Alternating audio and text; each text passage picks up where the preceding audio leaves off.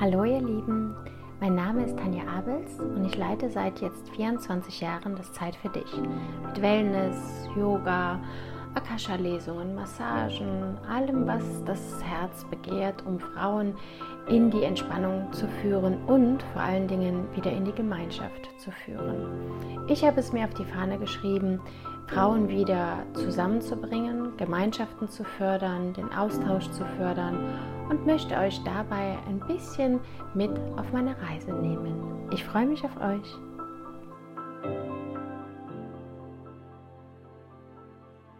Huhu, ihr Lieben. Gestern wurde ich von einer total lieben Kundin darauf aufmerksam gemacht, dass hier wohl noch ein paar Podcasts fehlen.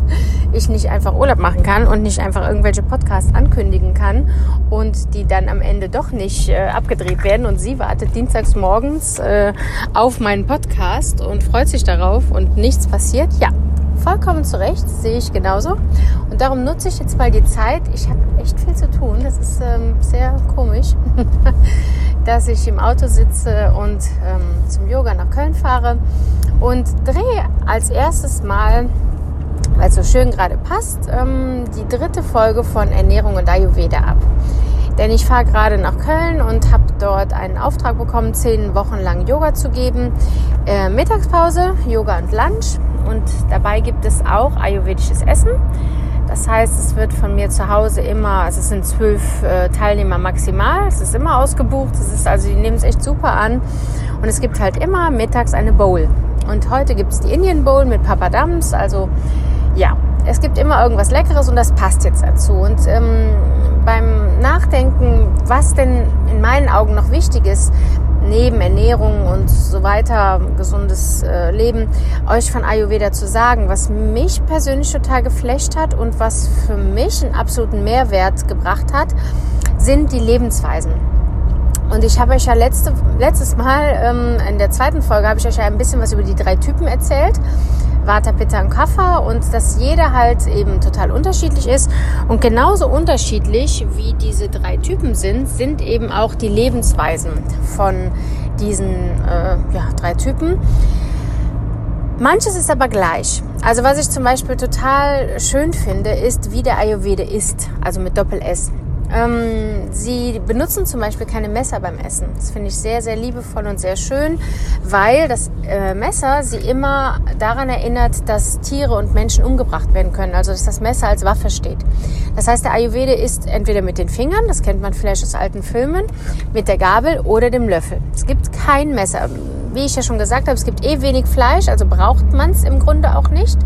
Ähm, das Essen wird ja eh das ist auch total faszinierend, so vorbereitet, also entweder so klein geschnitten oder so püriert sogar teilweise, dass der Kaufvorgang wenig ähm, Zeit in Anspruch nimmt.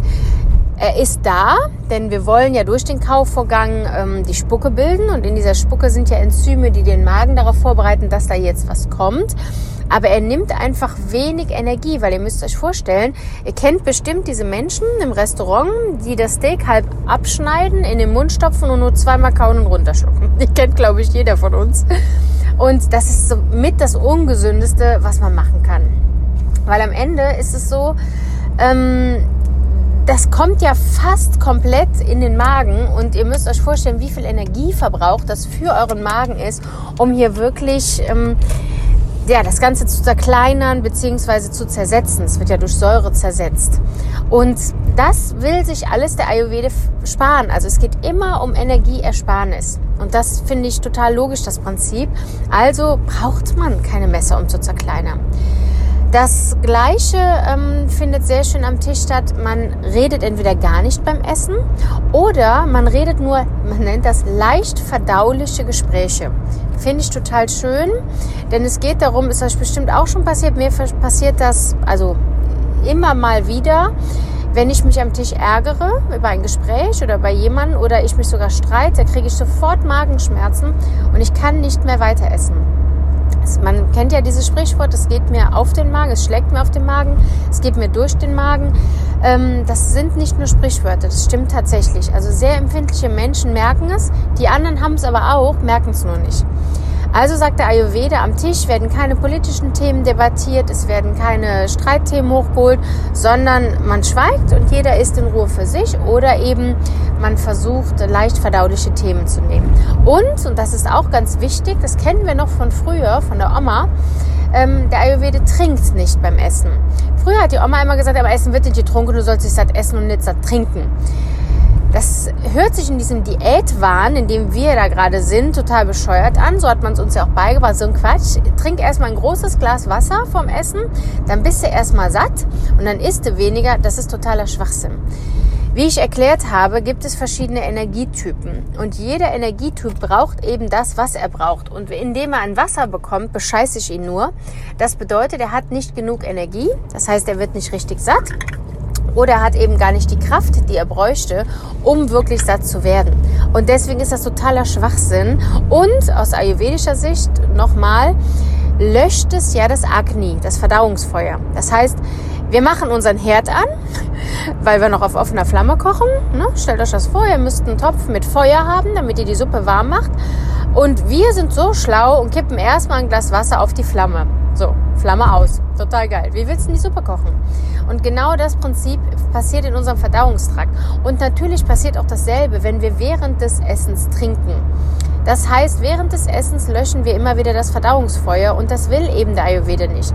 Also sagt er, eine halbe Stunde vor dem Essen und eine halbe Stunde nach dem Essen wird nicht getrunken. Man darf sich den ganzen Vormittag satt trinken bzw. den Durst löschen, weil viele sagen dann in den Kursen zu mir, ja super, aber dann habe ich Durst. Ja klar, weil du vorher nicht getrunken hast.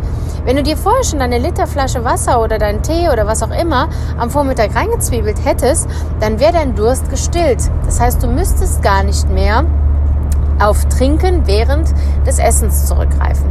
Und eigentlich ist das total logisch, ne? sind wir mal ehrlich. Also, das sind so die, die Essensgeflogenheiten. Was ich auch sehr, sehr schön finde, ist, dass der Ayurveda sich sehr schön anguckt, welches, ähm, welcher Typ braucht welchen Ruhe- und Schlafrhythmus. Finde ich super.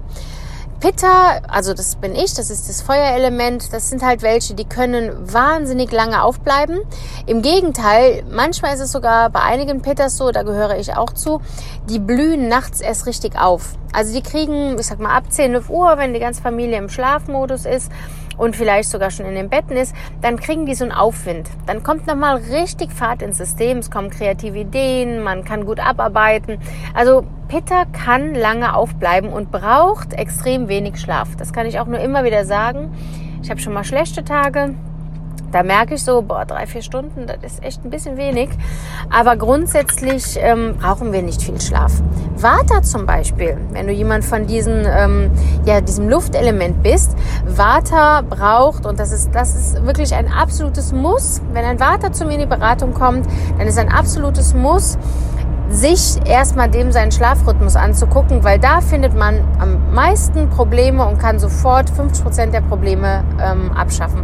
Wie Stress, wie körperliche Krankheiten. Vata muss, also alle aller spätestens um 10 ins Bett und sollte wirklich allerspätestens um 6 aufstehen. Bei Vata ist das ganz konfus. Wenn die nach 10 ins Bett gehen, sind die am nächsten Morgen wie gerädert. Und wenn die morgens nach 6 Uhr aufstehen, sind die auch wie gerädert. Ähm, die kommen einfach nicht in den Gang und nicht in den Tritt. Und das könnt ihr euch mal anschauen, wenn ihr euch so einigermaßen wiedergefunden habt bei Vata, dann könnt ihr das bestätigen. Ich kenne nur Vatas, die das bestätigen dann, wenn ihr das nicht bestätigen könnt, seid ihr eine Mischkalkulation. Also dann ist in euch ein Mischtyp und dann habt ihr eben im Schlafrhythmus vielleicht einen Anteil von Pitta oder von Kaffer. Aber hier ist es wirklich eindeutig. Vata ist zum Beispiel auch der einzige von allen dreien, der sehr gerne ein Mittagsschläfchen halten kann und vielleicht sogar auch sollte. Aber, das kennt ihr ja, nicht länger als eine halbe Stunde. Das heißt, Vata kann sich sehr gerne mittags mal aufs Öhrchen hauen. Dann hat Vata wieder viel, viel mehr Energie. Und ja, hat einfach mehr Kraft, weil ihm fehlt ansonsten wirklich die Kraft, die er braucht, um den Alltag zu britzeln. Kaffer, wissen wir ja, ist das träge Element. Kaffer sollte wirklich darauf achten, nicht zu viel zu schlafen. Genau das gleiche wie halt eben beim Süßen, beim Essen generell. Kaffer hat von allem gern zu viel. Und hier hat Kaffer auch gern zu viel Schlaf. Also Kaffer sind die, die sich äh, jeden Mittag zwei bis drei Stündchen legen. Vergesst bitte nicht, dass Kaffer auch eine Krankheit sein kann. Ne? Ihr seid Vater, aber habt euch eine Kafferkrankheit zugelegt und dann seid ihr auch so jemand. Ne? Also es ist immer ein bisschen, also ich versuche es hier leicht zu machen und euch so einen kleinen Fahrplan zu geben, aber tatsächlich ist es wie allem, man braucht schon einen Profi, der euch genau sagt, was ihr seid, beziehungsweise euch erklärt, wo die Reise ähm, hier hingeht. Ne?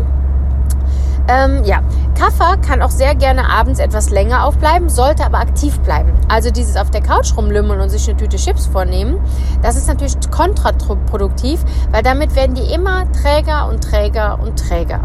Also Schlafrhythmus, Pausenrhythmus ist total, wirklich total wichtig. Haltet richtet euch da so ein kleines bisschen nach, weil viele schwimmen mit dem Strom und meinen, wenn sie in so einer Powermannschaft sind, egal ob auf der Arbeit oder bei der Familie, dass man ähm, ja da mithalten muss und die merken sehr, sehr schnell, dass sie in ihre Grenzen kommen. Auch ein gutes Beispiel ist Partnerschaften. Ich habe das bei einer ehemaligen Freundin. Das ist ganz ähm, tricky. Das hat mir eine andere Freundin, die hat mich darauf hingewiesen und die macht Human Design, da ist das ganz klar. Aber natürlich aus, aus Ayurveda-Sicht ist das auch genau das Gleiche. Die ist ein typischer Vata-Typ, also wirklich ganz typisch. Ich kenne sie seit ach, Jahrzehnten.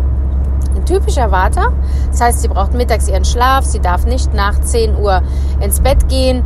Ähm, die ist halt immer in Bewegung den ganzen Tag, aber abends ist sie echt tot. Also die klassischen Mädelabende fingen immer mit Gähnen an, hörten mit Gähnen auf. Und sie war auch immer die Erste, die müde war bzw. ins Bett gegangen ist, wenn wir in Urlaub gefahren sind. Ohne Wertung, das ist einfach ihr Typ und, es ist, und sie hat jahrelang wirklich sehr, sehr gut nach ihrem Typen gelebt und sehr gut dafür gesorgt. Und sie hat sich jetzt einen neuen Partner zugelegt, ich glaube anderthalb Jahre, fast zwei Jahre sind die jetzt zusammen. Und der ist ein klassischer Pitter. Also dieses Feuerelement. Und ja, das kann man haben, denn wie gesagt, ich habe auch äh, einen Watermann, also Waterpitter und ich selber bin Pitter. Und bei uns war das auch jahrelang echt ein, eine herausfordernde ähm, ja, Einigung darum, dass er immer früh ins Bett will, ich aber nicht. Und er immer sagte, ja, aber ich möchte mit dir zusammen ins Bett gehen. Ich sage, ja, aber ich bin nicht müde. Und ich lieg dann im Bett wach, während du eingeschlafen bist. Und ich habe dann einfach noch Zeit, viele Dinge zu erledigen. Aber gut, wir haben das hinbekommen. Ich habe da Verständnis für bekommen und äh, wir finden Lösungen und Wege. Und es gibt ja auch Abende, da bin ich müde, da gehe ich mit. Aber bei ihr ist es tatsächlich so, ihr ganzer Rhythmus richtet sich nach diesem Pittermann. Und das ist böse. Also das kann relativ böse enden. Nicht sofort. Das System versucht sehr lange das auszugleichen. Aber auf Dauer ähm, ja, lebst du einfach nicht entsprechend deiner Konstellation und nimmst die Konstellation des anderen, äh, nimmst die in dein System auf. Und das ist natürlich mal gar nichts. Ne? Also, aber wie gesagt, wir merken das alle selbst. Depression, Burnout, ähm, alles, äh, jede Krankheit lässt grüßen. Die kommen eben dann, wenn wir alle Alarmsignale vorher wirklich ausgeschlagen haben, wenn wir nicht mehr, wenn wir nicht hingeguckt und hingehört haben, wenn wir meinen, wir wissen es besser dann kommt irgendwann mit dem Holzhammer der Körper und sagt, so, ich habe dir das jetzt ein paar Mal gesagt, du willst nicht hören, dann schicke ich dir jetzt was und dann musst du hören. Und genau das ist im Grunde, was bei vielen passiert. Weil man eben denkt, bei mir ist das nicht so oder ich kriege das hin und nein, wir kriegen das eben nicht hin. Wir sind, was wir sind und wir dürfen sehr, sehr gut hinschauen, was uns gut tut und was wir brauchen. Und das finde ich, zeigt sich immer sehr schön im Schlafrhythmus. Etwas sehr Schönes möchte ich euch auch mitgeben. Ähm, das kann man, äh, das werden auch viele, viele hier bestätigen. Das ist, wie der Ayurvede Kinder bekommt. Der Ayurvede sagt, dass die, der Kinderzeugungsakt, also der Akt, wo das Baby gezeugt wird, das ist schon heilig. Das heißt, hier geht es schon darum, dass beide Parteien, Mann und Frau, rein sind und mit den besten körperlichen, seelischen und geistigen Voraussetzungen ein Kind zeugen. Das ist ja schon mal krass. Also da finde ich, könnten sich äh, sämtliche Völkerkulturen und die Deutschen vor allen Dingen eine Riesenscheibe abschneiden, weil das ist wirklich richtig, richtig toll. Die machen ein Jahr, bevor sie wirklich sagen, so, wir möchten Kinder bekommen, fangen die an und ähm, entgiften ihren Körper. Also gehen wirklich in Entgiftungskuren, damit alles in ihnen sauber ist. Die fangen wirklich an ähm, zu vergeben, ähm, seelische und geistige Traumata äh, zu bearbeiten, loszulassen. Das finde ich wunder, wunderschön. Und erst dann ähm, zeugen sie ihr Kind. Weil sie sagen, der Saft des Mannes und natürlich weitgehend auch der Saft der Frau ähm, ist davon abhängig, wie wir essen, wie wir trinken, wie wir denken und der geht nun mal in das Kind über. Und das, also wie gesagt, schlauer geht's schon fast gar nicht. Ähm, da achten die sehr drauf. Bei uns wird einfach drauf losgepoppt und dann, äh, was da rauskommt, ja, das ist ein Kind. Ne? Ja, das ist nicht so ganz. Also wir wollen ja gern diese spirituellen Aspekte wegschieben, weil wir meinen, das wäre Hokuspokus oder das stimmt aber tatsächlich so nicht. Spirit ist das Leben und die Spiritualität ist die Gesetzgebung des Lebens. Und da darf man sehr gut hinschauen. Ich sage nicht, dass ihr Gläser rücken sollt oder euch die Garten legen sollt. Aber da darf man sehr schön hinschauen, dass es hier schon einige Dinge gibt, die logisch und sinnvoll sind.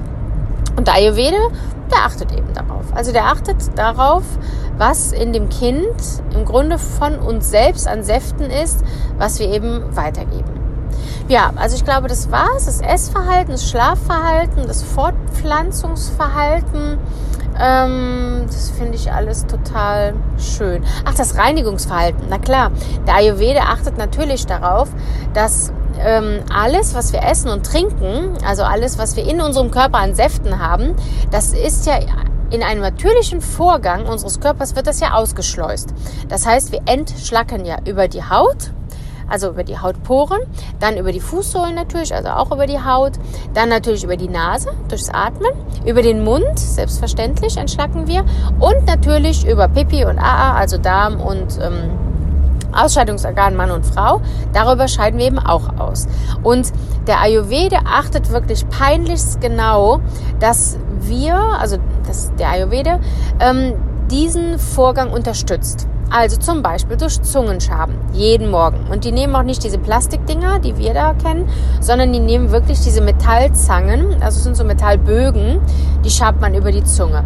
Dann über Nasenspülungen. Der Ayurveda macht jeden Tag eine Nasenspülung, weil er eben diese Säfte, also um es mal sprichwörtlich zu sagen, der Rotz, den wir drin haben, der bei uns auch oft trocken wird, ne, wo, dann, wo dann gepuppelt wird, ähm, der, der kann beim Ayurveda überhaupt nicht entstehen, weil er wirklich jeden Tag eine Nasenspülung morgens schon beim Waschen macht, dass das alles rausgeht. Der Ayurveda ähm, hat einen gewissen Prozess beim Duschen, beim Baden, wo mit Öl gearbeitet wird. Also es kennt ihr bestimmt alles. Ähm, Ölspülungen durch den Mund, also wo das Sesamöl entsprechend ein paar Minuten lang gegurgelt wird, im Mund hin und her ge, ähm, geschoben wird, so dass wir wirklich ähm, ja mit dem Öl alle Schlacke, alle Restschlacke rausholen. Der Ayurveda ölt sich vor dem Duschen ein, so dass hier schon das Öl in die Pore reingehen kann. Dann wird geduscht mit Seife und über die Pore, dadurch, dass es schön flutschig ist, holt man viel besser mit dem Öl ähm, den Dreck raus als das, was wir machen. Und die Haut wird entsprechend nicht ausgetrocknet. Also das sind echt schöne, schöne Reinigungsrituale. Dann gibt es natürlich auch noch die Reinigungsrituale, die man machen lässt. Ähm, bei einer äh, Ganzkörpertherapeutin, also zum Beispiel das Stirngießen, das kennen bestimmt viele von euch, das Ölgießen. Dann die Kopfmassage mit Kokosöl wo über die Kopfhaut und die Haarwurzeln alles an Schlacken rausgeholt wird. Also sehr, sehr, sehr schön. Die ayurvedische Ganzkörpermassage, das alles bieten wir auch bei uns im Laden an, weil ich da total von überzeugt bin, wo im Grunde Sesamöl, was eine abführende Wirkung eben hat, also was alles an Schlacken rausholt, der ganze Körper massiert wird und eben der Dreck rausgeholt wird. Also reinigungstechnisch ist der Ayurveda wirklich ganz weit vorne. Und dafür muss man ja kein Ayurvede werden, um sich das alles mal anzuhören, anzuschauen, um dann zu sagen, das ist echt cool, das tut mir gut, ich merke einfach, das gibt mir was. Mehr will man ja im Grunde gar nicht.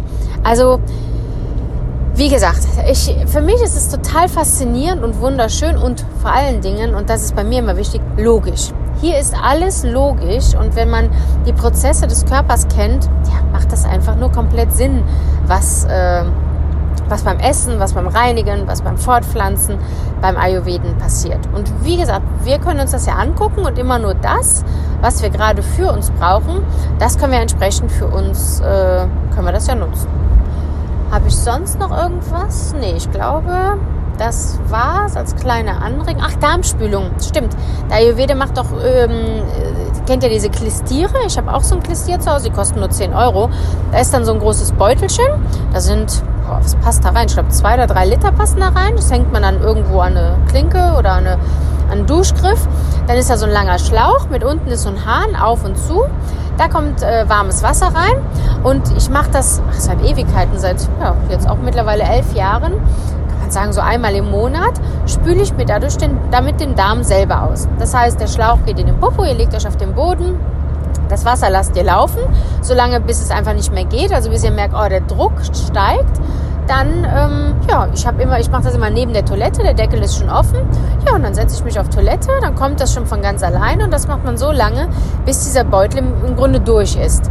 So, und damit reinigt ihr schon ein ganzes Teil und spült den Darm mit Wasser aus, ohne die großen Dinge. Also das Professionelle ist ja die Kolontherapie, die ihr wirklich beim Heilpraktiker machen könnt. Die ist natürlich noch effektiver, weil da viel mehr Druck hinter ist und weil da nicht zwischendurch abgelassen wird, sondern das muss echt gehalten werden und das ist schon sportlich.